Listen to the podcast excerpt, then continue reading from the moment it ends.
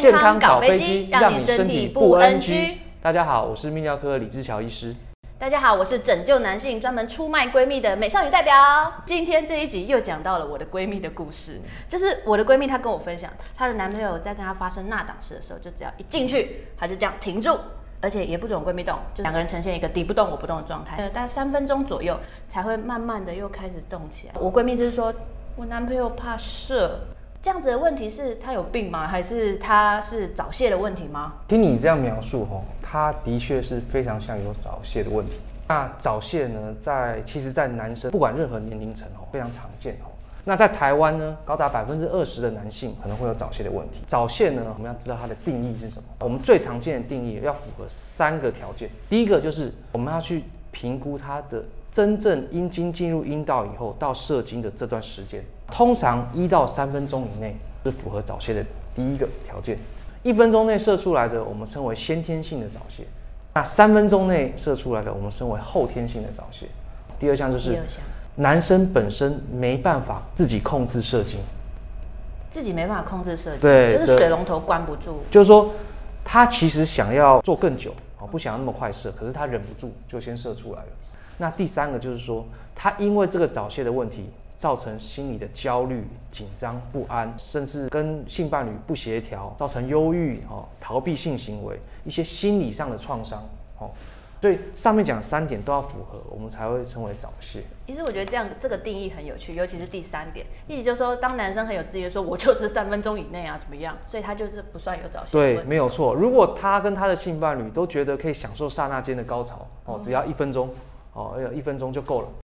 然后也不会觉得任何的不舒服或任何的焦虑或是不满意，那不需要治疗。其实我们都知道，网络上有很多的一些 paper 跟偏方，嗯嗯、去教你男性就是怎么样可以动卡固。我有看到一个很有趣，他说男生戴三层保险套就是比较不会射，这是为什么？提早射精有几个原因哦，第一个是心理因素，太紧张、太焦虑哦都有可能哈。那第二个就是龟头太敏感，如果龟头真的太敏感，那我们就多戴几层保险套哦，让它去敏感哦，是有可能就是降低它的敏感度哦，但是这也有些缺点，就是降低的敏感度，可能你的兴奋度就会减低。年纪比较大的男生哦，时间一久，他就会自己软掉。那第三个主主要的原因会造成早泄原因，就是我们体内的有一个呃化学物质叫做血清素，血清素的代谢失调。哦，就容易造成早泄，哦，这也是目前我们治疗早泄很很重要的一个一个原因。哦，针对这个原因，我们去治疗它。像我们坊间有听到很多像什么蓝色小药丸啊，这种壮阳类的药，它是可以对早泄是有帮助的吗？这些呃常听的壮阳药哦，是它主要的功能是增加勃起硬度，增加它的硬度。对，嗯、但是呢，它对于延长射精的时间并没有直接的相关。哦，但是呢，很多人吃这些药呢会有效。它不止增加硬度，而且还会延长射精。这个机转比较不明，而且很复杂。哦，它可能因为借由增加硬度，它产生的愉悦感更放松，哦，然后心情更好，是所以进而的让他的射精的时间也延长。比如说像早泄的男生，他该怎么样寻求专业医师的协助？一般来讲，哦，一个男生到底有没有早泄的问题？他可以做个自我评估。我们现在有常用的一个早泄的自我评估表。自我评估表。对，这自我评估表。对对对，有五个问题哦。那从零分到二十分，你可以去自我评估说，哎，你可能自己呃有没有可能有早泄？如果分数过高，比如说超过九分、十分以上，是，那就建议他来找泌尿科医师。您刚刚有分享到，就是一分钟以内，我们说是先天性的。先天性是因为什么原因造成的呢？先天性的原因不明哦。所谓先天性的早泄，意思就是说，你生平第一次性行为，然后就就早泄了，就一分钟内就射出来，甚至还没进入阴道里面就先射出来。生平第一次性行为就发生有早泄问题，我们叫先天性。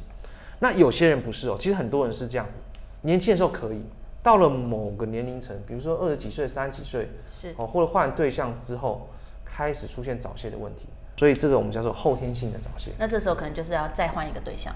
哎，这可能是一些心理因素的问题，那不一定是绝对。对对，没错没错。等于说，其实后天是有很多外在的因素去影响到他。那有没有可能是因为他得了什么疾病，或是癌症，跟这个也会有关系吗？好，刚讲过哈，呃，主要造成早泄的三个主流原因。那除了这三个以外呢，有一些危险因子有可能会造成早泄，比如说呢，摄护腺发炎。尿道炎、甲状腺的问题，或是一些不好的性的一些经历哦，一些经验都有可能引发早泄。那医师，比如说我们除了看咨询专业医师找到真正的原因之外，我们平常男性朋友们可不可以用一些什么方式去多练习，然后来控制这个时间？是、嗯，当然我们现在有很好的药物哦，或是有麻醉药膏、有喷剂哦，各种药物可以治疗早泄。那除了药物以外呢，有一些人哦可以根据一些心理的调试，还有一些行为疗法来预防早泄或是治疗早泄，比如说。呃，我们可以用呃性交的中断法，好、哦，就是说你做到一半先停，哦，转移注意力，让刺激感降低。这就是我闺蜜男朋友在做的事情。那再来就是说，可以做做爱做到一半，阴茎拔出来，用手直接捏住，我们叫做中断挤压法。你说，对对对，你一捏住以后，你就会大大降低射精的感觉，就这样捏着，等到你射精的感觉过了以后，再进入。就是再再再再再继续继续行房。我们女生以伴侣的角色来讲，我们遇到自己的伴侣有可能有早泄的这个问题，我们可以怎么帮助他？一般来讲，哈，刚刚提到的行为疗法跟心理治疗也蛮重要的。一个要给予安慰，然后要一起协助用行为疗法。如果行为疗法跟心理疗法没有效的话，通常建议要带着男生去找泌尿科医师，或请他自己来找。在我们这很多就是被老婆跟女朋友架着来的，被老婆架着来就是，咦，要给我动卡固哎这样。对，那个男生就很可怜，男生真的是很可怜哦，明明就已经动了十几二十分钟了，是。女生竟然跟我说她男朋友早泄，我说你知道早泄定义是什么吗？早泄是要一分钟或是三分钟以内呢，你十几分钟的已经很正常了，十几分钟算是很正常的。对，其实我刚忘了讲哦，嗯，平均全全世界平均值，对对，大家很想知道哦。对，根据统计哦，随机的统计，平均大概五点四分钟。五点四分钟，所以好像没有大家想象那么长，跟那个爱情动作片不一样哦。对，动辄就五六十分钟，对，或是几个小时哦。对，其实平均是五分多钟哦。所以其实一个十几二十分钟的男生哦，基本上已经算是强的了。他其实已经很厉害。对，但是女生常常没有这个概念哦，女生常常还是叫着他来。你应该要有三十分钟才行啊，女生的心声这样。这是男男男人苦命的这种宿命哦，所以。当男人蛮辛苦的。那今天非常感谢我们李医师来现场为我们解说。那想必这这一集应该是有呃解决到很多男性朋友们就是太快射的问题。还有也要呼吁各位女性朋友们，其实男生平均也才撑个五六分钟而已，所以不要说啊男朋友没有到十五分钟就把他嫁去泌尿科医师这样子。那如果喜欢我们的频道，请欢迎订阅、按赞、分享以及开启你的小铃铛。有任何问题，请至下方留言处。那我们下次再见，拜拜。拜拜。